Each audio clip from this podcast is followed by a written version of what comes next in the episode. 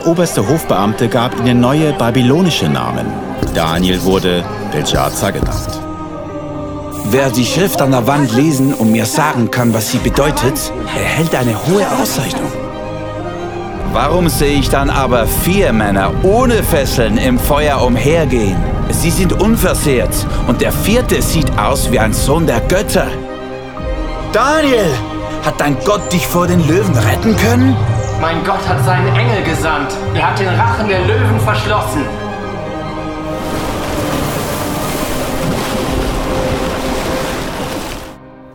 So wunderschönes, gutes neues Jahr. ja, ich hoffe, ihr habt alle äh, ganz, ganz gut gestartet. Ich, ich glaube, ich habe auch gut gestartet. Habe ich gut gestartet, Susanne? Sie ist in den letzten sieben Tagen sehr zufrieden gewesen. Das ist schon eine höhere Quote als letztes Jahr. Eh? Sieben Tage schon. Ah, super, cool. Ähm, wir beginnen eine ganz, ganz neue Serie über Daniel, das heißt Take a Stand und ich möchte euch den Titel von der Predigt vorlesen und das sagt eigentlich schon alles aus. Wie lebe ich meinen Glauben in einer Welt, die ganz, ganz andere Werte vertritt? Wir kennen das alle, vielleicht wenn du in der Schule bist, merkst du plötzlich, die Schule hat ganz, ganz andere Werte als die Bibel oder in deiner Firma hat ganz, ganz andere Werte, deine Freunde haben andere Werte und wir kennen das alles, wenn du eigentlich in einem Dilemma bist. Man nennt das das Daniel-Dilemma. Man ist in dieser Welt, aber man ist nicht von der Welt. Und man kann natürlich den Kopf bücken und nichts sagen, ein bisschen so durchschleifen als Christ und niemand merkt es. Aber innerlich merkst du, du stehst gar nicht zu den Werten Gender-Agenda und die ganze Sexualität und alles und merkst plötzlich, ja, wie gehe ich jetzt mit den Sachen um? Daniel hat nicht nur die Kultur ertragen, sondern er hat sie mit dem Glauben wie ein Leuchtturm, hat er sie beeinflusst. Und wie man das machen kann, werden wir lernen in den nächsten paar Wochen. Lass uns einsteigen in die Geschichte von Daniel und seinen Freunden. Was ist so das Setting, wo sie drin gelebt haben? Hier der Clip.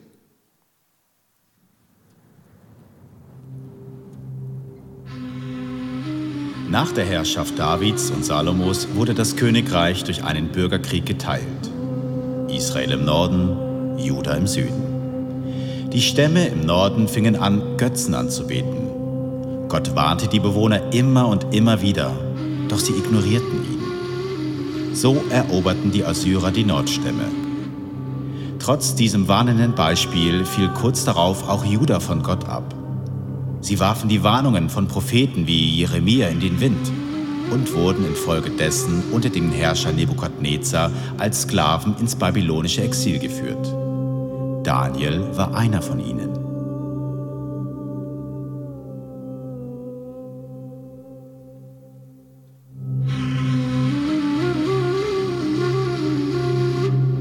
Im dritten Regierungsjahr des Königs Joachim von Juda zog der babylonische König Nebukadnezar mit seinem Heer nach Jerusalem und belagerte die Stadt. Und der Herr ließ König Joachim von Juda und einen Teil der heiligen Tempelgeräte in dessen Gewalt fallen.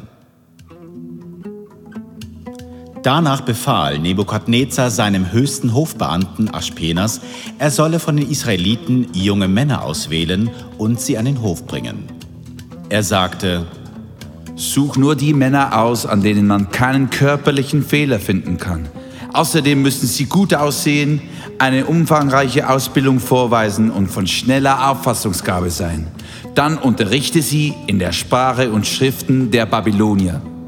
Unter den ausgewählten jungen Männern befanden sich auch Daniel, Hanania, Michael und Asaria, die alle zum Stamm Juda gehörten. Der oberste Hofbeamte gab ihnen neue babylonische Namen. Daniel wurde Belshazzar genannt. Und Hanania bekam den Namen Shadrach. Michael hieß von nun an Meshach und Asaria Abednego. Daniel beschloss in seinem Herzen, keine Speisen und keinen Wein vom Tisch des Königs anzurühren. Er wollte sich an die Speisegesetze seines Gottes halten. Er bat Aspenas um die Erlaubnis, die kultisch unreinen Speisen nicht essen zu müssen. Aspenas sagte, Ich habe Angst vor meinem Herrn, dem König, der den Auftrag gegeben hat, euch Speise und Trank von seiner königlichen Tafel vorzusetzen. Wenn er erfährt, dass ihr schlechter ausseht als die anderen jungen Männer eures Alters, wird er mir wegen euch den Kopf abschlagen. Da sagte Daniel, Ernähre uns versuchsweise zehn Tage lang mit Gemüse und Wasser. Vergleiche nach Ablauf dieser zehn Tage unser Aussehen mit dem der anderen jungen Männer. Danach entscheide, wie du weiter mit uns verfahren willst. Der Aufseher ging auf Daniels Vorschlag ein und führte diesen Versuch zehn Tage lang durch. Am Ende dieser zehn Tage wirkten Daniel und seine drei Freunde gesünder und sahen besser genährt aus als die anderen jungen Männer, die von den Speisen des Königs gegessen hatten. Daraufhin ließ der Aufseher die Speisen der königlichen Tafel und den Wein, den sie trinken sollten, wegtragen und gab ihnen nur noch Gemüse zu essen. Als die Zeit der dreijährigen Ausbildung beendet war, unterhielt sich Nebukadnezar mit allen jungen Männern. Keiner jedoch konnte an Daniel, Hanania, Michael und Asaria heranreichen.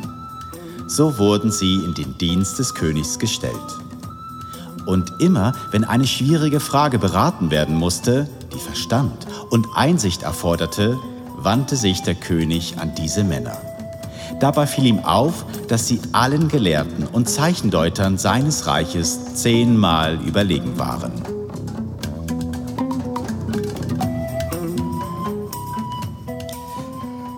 So, was für eine Geschichte. Und ich möchte mit dem ersten Statement beginnen und das müsst ihr wissen. Eine Kultur hat immer eine Agenda.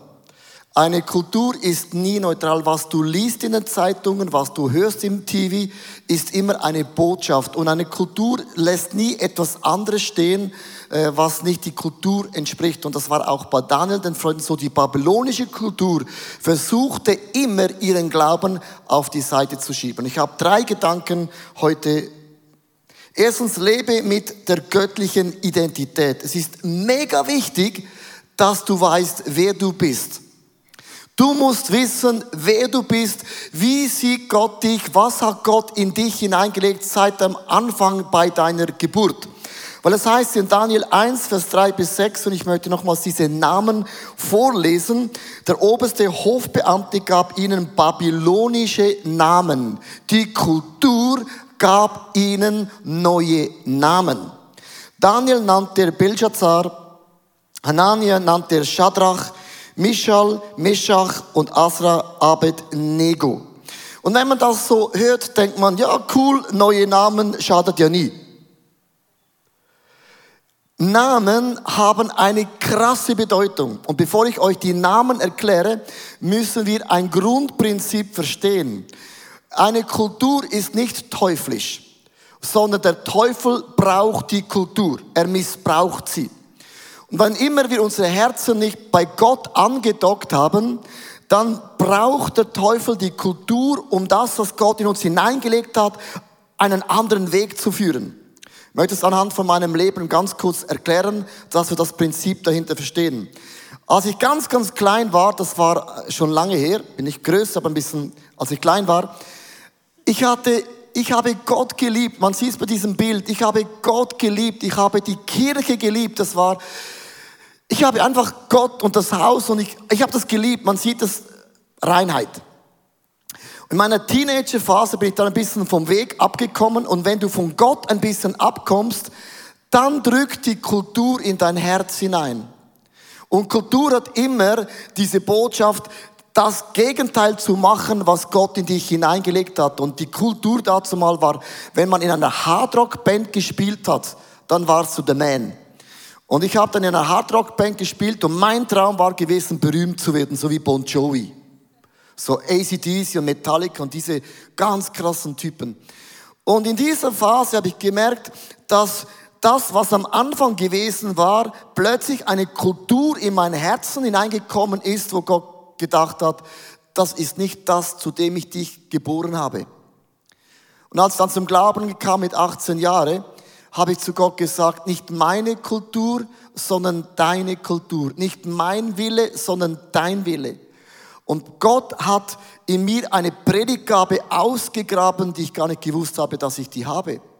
Und heute preach ich, und das ist so die Bestimmung, in der Kirche, mit Gott, das ist so meine Identität. Verstehst du?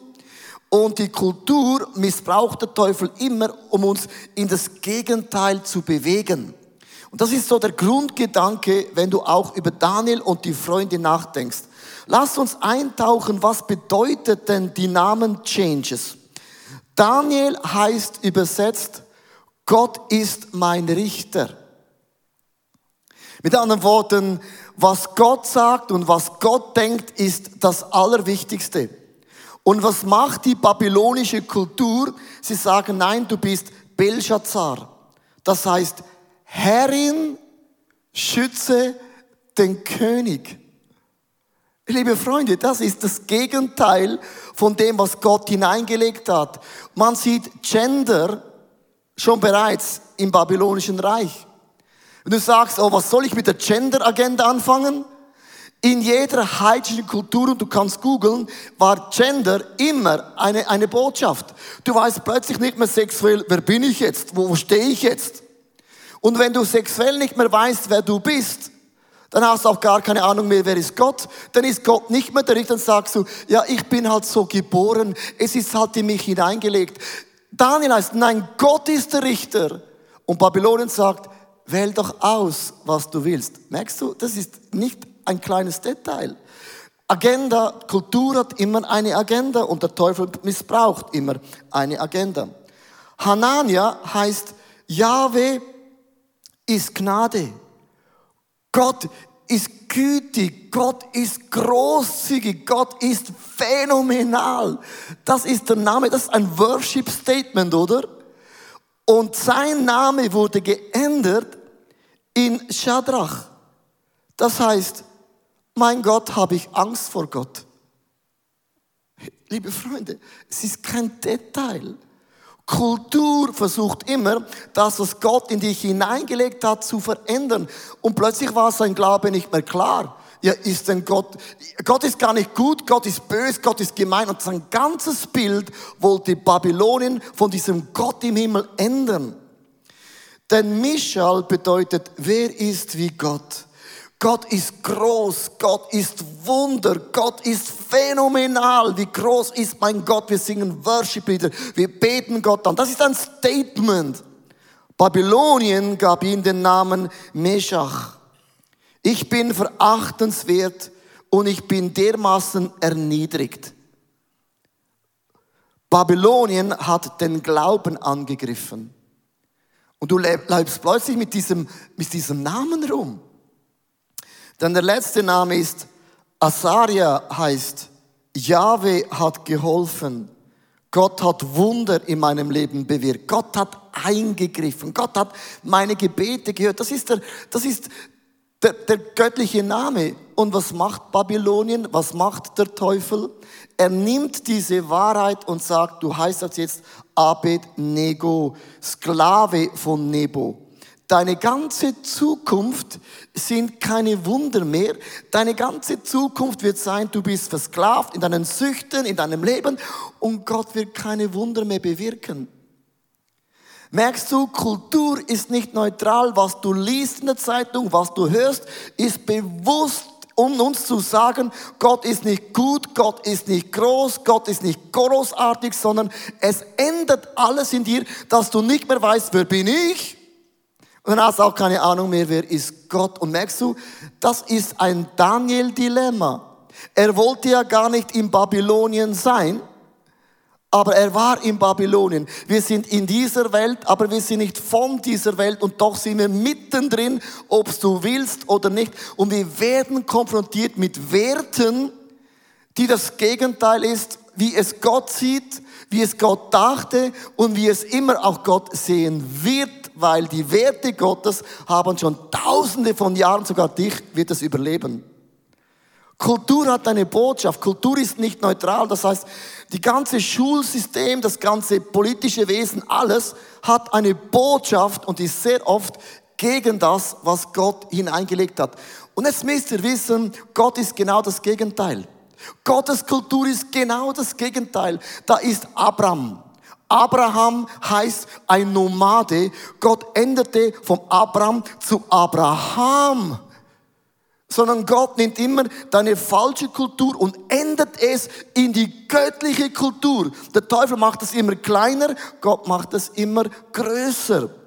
Jakob, du bist ein Betrüger, ein Lügner.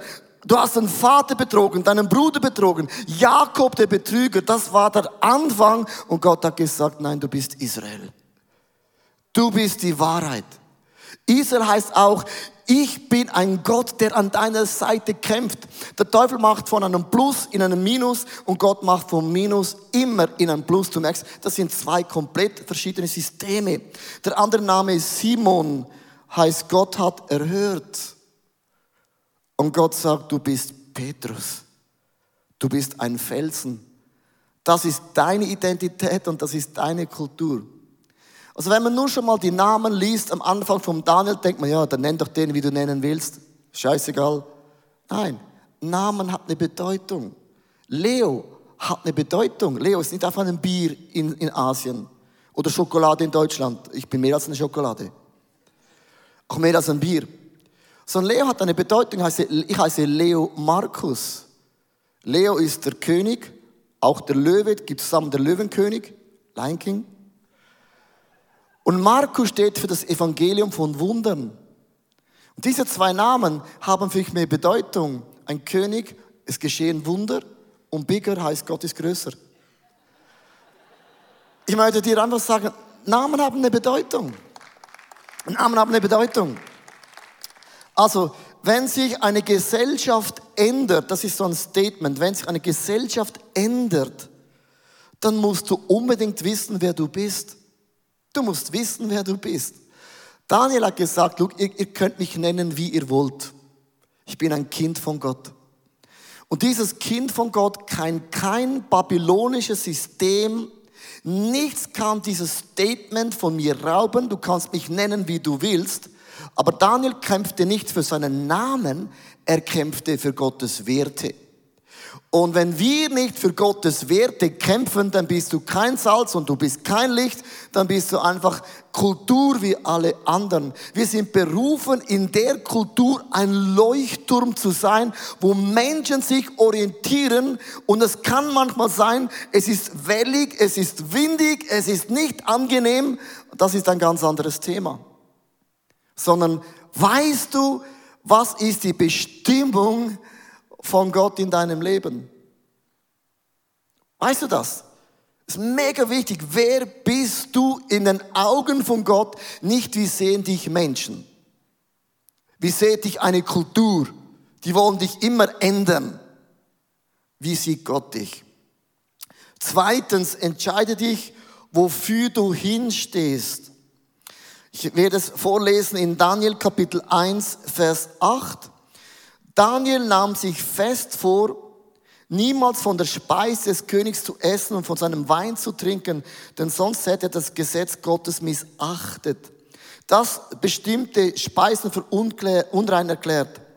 Darum bat er Aschpenas, auf die königlichen Speise und auf den Wein verzichten zu dürfen. Und hier gibt es ein kleines Detail und das ist riesig. Ich liebe Details, weil das Leben ist eigentlich nur Details. Daniel nahm sich fest vor.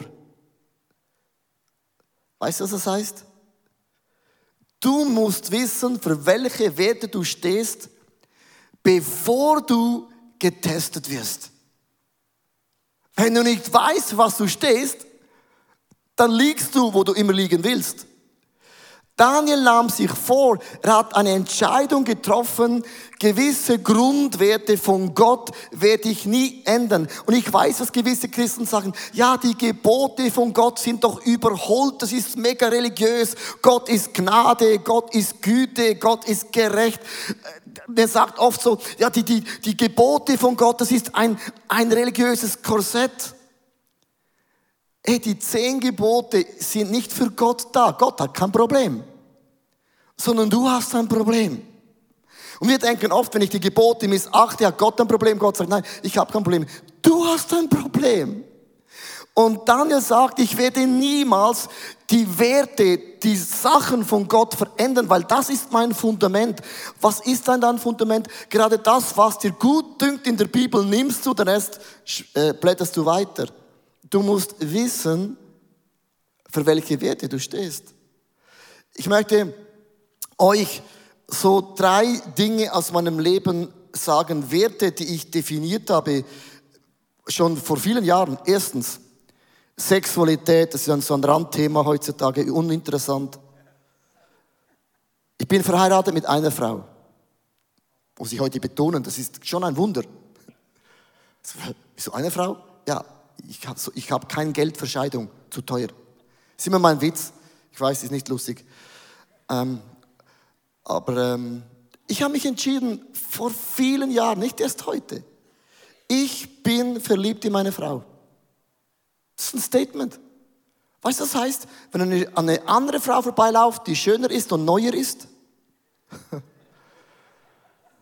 sage ich Gott, wow, schönes Modell. Aber ich habe mein Modell schon.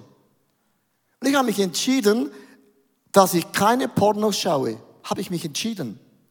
Ich habe mich entschieden, dass ich keine Frau bewusst nachschaue. Bewusst nachschaue. Also ich schaue manchmal auch nach, aber nicht bewusst. Ich habe Dinge definiert, die will ich nicht. Und das heißt, das heißt nicht, dass mir das nicht passiert. Versteht, das ist etwas anderes. Aber ich habe mich entschieden, dass meine Augen werden immer geil für meine Frau sein. Immer. Und wenn sie nicht mehr geil sind, meine Augen, sage ich zu Gott, heile meine Augen. Ich habe eine Entscheidung getroffen. Versteht ihr? Das ist mega wichtig. Meine Augen sind fixiert für meine Frau. In den ersten Jahren, nach 25 Jahren Ehen und auch die nächsten 25 Jahren. Ich habe mich für das entschieden. Das ist ein Statement, bevor die Versuchung kommt. Hast du das Gefühl, ich werde nicht versucht? Ha! Wenn du ein Preacher bist, wirst du andauernd versucht. Schaut mich mal an. Schon ein Problem, mein Gesicht. Zu gut. Du hast so einen großen Ring. Auch ich werde versucht. Man kann sich das fast nicht vorstellen.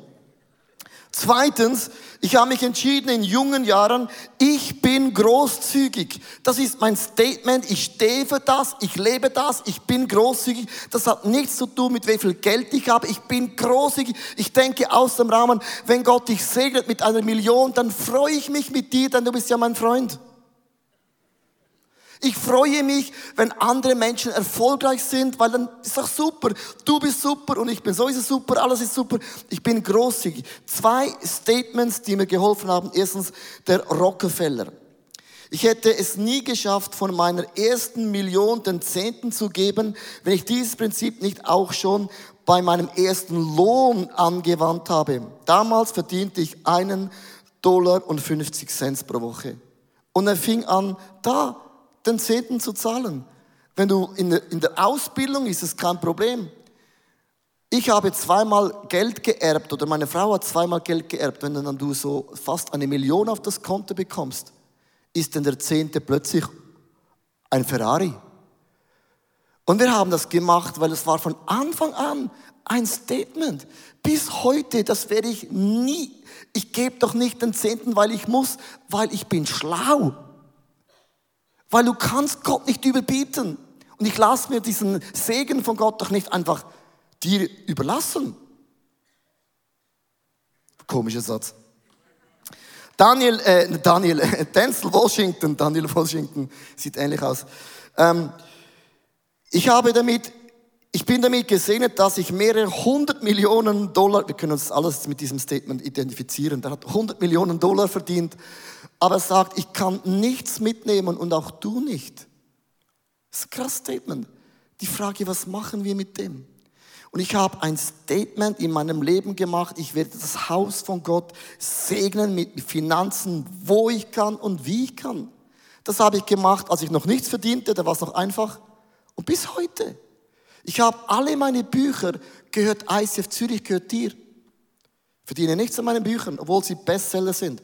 Das sind eure Bücher habe sie verschenkt für die Church, weil ich bin großzügig. Das macht niemand, aber ich mache es. Drittes Statement, ich habe in meinem Leben gesagt, ich bin demütig. Ich bin ein so demütiger Mensch. Ich bin demütig. Sagt der andere, das zu sagen, ist ein Stolz. Ich möchte erklären, warum ich demütig bin anhand von einer Grafik. Und ich zeige euch die Grafik vor. Es gibt Menschen, wenn du sie fragst, wenn Menschen sterben, sagen oft Menschen, er war ein guter Mensch, oder? Ein guter Mensch bedeutet, er war so ein 51% Mann. 51% bedeutet, äh, das Schlechte, was er gemacht hat, hat mit den guten Seiten überwogen. Er ist 51%, also ein bisschen mehr, mehr im Plus als im Minus. War kein schlechter Mensch, ein bisschen im positiven Bereich. Schlechte, wenn du sagst, wer war ein schlechter Mensch, dann hast du 0%, dann werden alle sagen, ein schlechter Mensch, das war Hitler. Da finden wir gar nichts Gutes dran. Aber 51% sind alle, die gestorben sind. Und dann sagen die meisten Menschen, ja, wo stehst denn du in der Skala? Sagt ja, also null schon nicht gerade, 51 ein bisschen knauserig. Ja, so gebe ich mir so, ja. So 74 Prozent bin ich so. Nicht gut, nicht schlecht, aber relativ nahe gut. So ich. Und dann kannst du die Leute sagen, aber die Bibel sagt, wir müssen 100 Prozent perfekt sein. Weißt du, was ich dann dir sage? Ja, das bin ich aber nicht. Das ist das Problem. 100% ist nur Gott. Das heißt, egal wo du auf der Skala stehst, es genügt nicht. Und ein demütiger Mensch sagt, ich kann nicht vor Gott bestehen und ich brauche ihn. Das ist Demut. Und du darfst es nie verlieren, dass du weißt, egal wie die Kultur ist, ich brauche die Vergebung Gottes. Ich brauche die Gnade von Gott. Daniel war in einem Dilemma. Ich möchte euch die drei Dilemmapunkte ganz kurz vorlesen und diese Dilemma haben wir auch. Daniel konnte sagen, ich verneine die Kultur, ich lehne sie ab und ich verurteile die Kultur. Dann wäre Daniel umgebracht geworden. Das wäre ein kurzes Leben gewesen. Das sind Leute, die sind dann mega gesetzlich. Die anderen sagen, okay, ich akzeptiere die Kultur, ich passe mich an. Das ist liberal, lauwarm und das ist billige Gnade. Geht ja auch nicht, oder? Gesetzlich ist eine Katastrophe, liberal ein riesiger Schießdreck, oder? Also gibt es nur noch drittens, wir konfrontieren die Kultur und wir beeinflussen sie. Und wenn du eine Kultur verändern willst, in deiner Schule, in deiner Firma, wo immer du stehst, brauchst du schlaue Antworten. Daniel sagte, lass mich Gemüse essen für zehn Tage und du wirst sehen, dass mein Gott ist größer. Das heißt, du brauchst schlaue, göttliche, weise Punkte. Kommt zum letzten Gedanken. Sei barmherzig, wenn dich deine Gesellschaft konfrontiert. Und ich möchte es anhand von einem ganz einfachen Beispiel ganz kurz erklären wie wir umgehen können einer antigöttlichen Kultur. Es gibt ja zwei Arten, mega gesetzlich und mega liberal und beides ist ja Kopfsalat. Also, stellt euch mal um die Bibel, um das Wort von Gott, das ist jetzt die Wahrheit. Das sind so die einen Christen, die sagen, wir stehen zum Wort von Gott. Wir sind richtig, das heißt Daumen nach oben, wir sind richtig, wir sind heilig. Und die Welt ist so richtig pff, scheiße. So mit anderen Worten, äh, die gehen alle in die Hölle. Aber wirkt nicht so sexy, oder? Es gibt Kirchen, die sind genauso. So, wir gehen in den Himmel und sorry für dich, du gehst in die Hölle, aber äh, hast es so gewollt. Dann die liberalen Christen, die drehen sich weg von der Wahrheit und sagen, ja, Gott ist schon Liebe. Das ist so, das Herz Gott ist schon Liebe, aber wir lieben die Menschen mehr als Gott. Gott, Gott, Gott, ein Liebe kann doch nicht Menschen in die Hölle schicken. Am Ende gewinnt doch die Liebe. Und Gott kann doch nicht gegen Homosexualität sein. Das ist doch unmöglich. Du kannst doch Ruhm machen, was du willst. Die liberalen Christen sagen, wir lieben die Menschen voll mehr als Gott. Wir lieben Gott mehr wir lieben sie mehr als Gott. Kennst du solche Leute und sagen, das ist dann ihr Lied?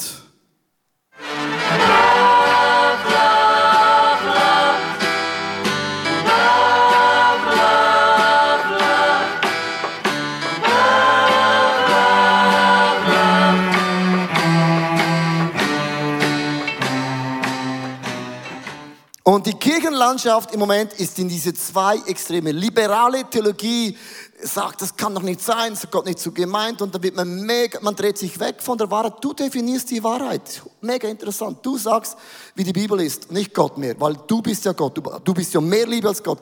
Und dann die ganz gesetzlichen wir Himmel und du Hölle. Aber Jesus hat was anderes vorgelesen, gelebt in Johannes 1, Vers 14. Und ich möchte diesen Bibelvers vorlesen. Das Wort wurde Mensch und lebte unter uns, das heißt Jesus. Wir selbst haben seine göttliche Herrlichkeit gesehen, eine Herrlichkeit, wie sie Gott nur seinem einzigen Sohn gibt. In ihm sind Gnade und Wahrheit zu uns gekommen. Ich unterstreiche zwei Wörter. Gnade und Wahrheit. Und das widerspricht sich doch immer. Entweder ist man Wahrheit, das Wort, man ist gesetzlich, oder ist man gnädig und man wird ein bisschen liberal. Jesus ist beides. Ich möchte euch dieses Bild euch zeigen. Wie kannst du wie Daniel an der Wahrheit von Gott festhalten, keinen Millimeter zurücken und altgebacken sein und dennoch die Welt beeinflussen? Und das ist die Position und das Bild, das müssen wir ein bisschen merken. Du hältst dich an der Wahrheit. Die Wahrheit ist das Zentrum in deinem Leben und du streckst dich aus in Gnade in die Welt und sagst, komm, Gott kann dein Leben verändern. Und wenn du kommst, das Einzige, das uns freisetzt, ist das Wort von Gott. Das sagt die Bibel. Das Wort von Gott setzt uns frei. Das ist das Bild. Gnade, ich verurteile dich nicht, aber ich bin connected mit der Wahrheit von Gott. Das ist das Bild von Daniel und seinen Freunden. Lass uns einen großen Applaus geben. Vielen Dank. Ich möchte auch zum Schluss so drei Zitate euch sagen. Ohne Wahrheit sind wir Menschen verdorben. Also wenn es keine Moral gibt, hey, dann, dann, dann gute Nacht. Ohne Gnade werden wir verdammt. Also wenn die Gnade da ist, verurteilen wir Menschen extrem. Ohne Wahrheit werden wir gleich wie alle anderen. Und ohne Gnade werden wir andere richten. Wahrheit ohne Gnade ist mega gemein, weil du wirst gesetzlich. Gnade ohne Wahrheit ist bedeutungslos. Wahrheit und Gnade, das ist die Medizin. Wenn ich Menschen begegne, ich werde sie nie verurteilen, weil ich sage, komm zum Kreuz zu Jesus. Und das ist die gleiche Position, wo Gott zu mir sagt, Leo, komm und orientiere dich an der Wahrheit, weil Kultur wird immer die Bibel mit Füßen treten. Immer. Das war nicht heute so, es war schon immer so. Und ich ende mit Jesus. Weil er brachte in diesem Beispiel beide Sachen zusammen. Man erwischt eine Frau beim Ehebruch. Nur schon die Frage, wie erwischt man eine Frau beim Ehebruch? Wo waren dann die? Und man bringt die Ehebrecherin zu Jesus und das war eine Falle. Sagt denn Jesus, es steht im Alten Testament geschrieben, eine Frau bei Ehebruch muss gesteinigt werden. Was sagst du? Und das war eine Falle. Er konnte es gar nicht richtig beantworten. Bin ich jetzt gnädig und sage, komm und vergib dir, dann reiße ich die Bibel runter oder sage, es steht im Wort und ich töte sie. Das ist das Daniel-Dilemma. Wir sind im gleichen Dilemma. Was mache ich jetzt? Bin ich jetzt liberal? Oder kicke ich die Bibel? Und weißt du, was Jesus macht? Er schreibt etwas im Boden rum. Und dann sagt Jesus, wenn jemand hier drin ohne Sünde ist, dann bitte wirf den ersten Stein. Und die Bibel sagt, der Reihenfolge nach gingen die Leute weg. Zuerst gingen die ganz älteren Leute weg. Weißt du warum? Die hat noch am meisten Sünden. Je länger du lebst, hast mehr Optionen. Zuerst waren es die Alten, Vielleicht schrieb Jesus da auf den Boden Sandy, Sally. Da hat er gesagt, oh, das war okay. Und dann fragt Jesus. Jesus richtete sich erneut auf und fragte sie, wo sind jetzt deine Ankläger? Hat dich denn keiner verurteilt? Nein, antwortete sie. Ich verurteile dich auch nicht, entgegnete ihr Jesus. Du kannst gehen, du kannst gehen, aber du sündigst nie mehr. Ich vergebe dir, das ist Gnade. Jesus streckt uns allen die Hand entgegen, ich vergebe dir. Und dann sagt Jesus, du sündigst nie mehr. Das ist die Wahrheit. Wahrheit und Gnade gehören zusammen. Mein neuestes Buch befasst sich mit Jakobs Geschichte. Jakob ist ein Mann, der alles tat, um erfolgreich zu sein. Er log, er betrog, er mobbte, er setzte alle seine Kräfte ein, um sein Ziel zu erreichen. Durch verschiedene göttliche Erlebnisse lernt er eine neue Einstellung und eine Lektion des Lebens, nämlich, dass Gott für ihn kämpft. Und im neuen Buch werden wir anschauen, wie trotz unseren Imperfektionen mit Gottes Hilfe unser Ziel erreichen werden. Darum ist Jakob so ein super Beispiel für dein und auch mein Leben.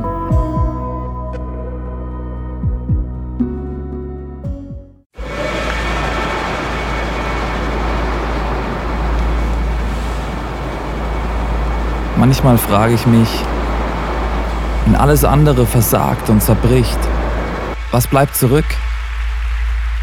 Warum sind wir von überall hierher gekommen? Weil am Ende vom Tag nichts anderes Bestand hat.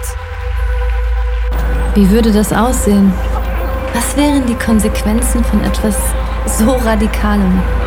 Wie würde es aussehen, Jesus tatsächlich zu folgen?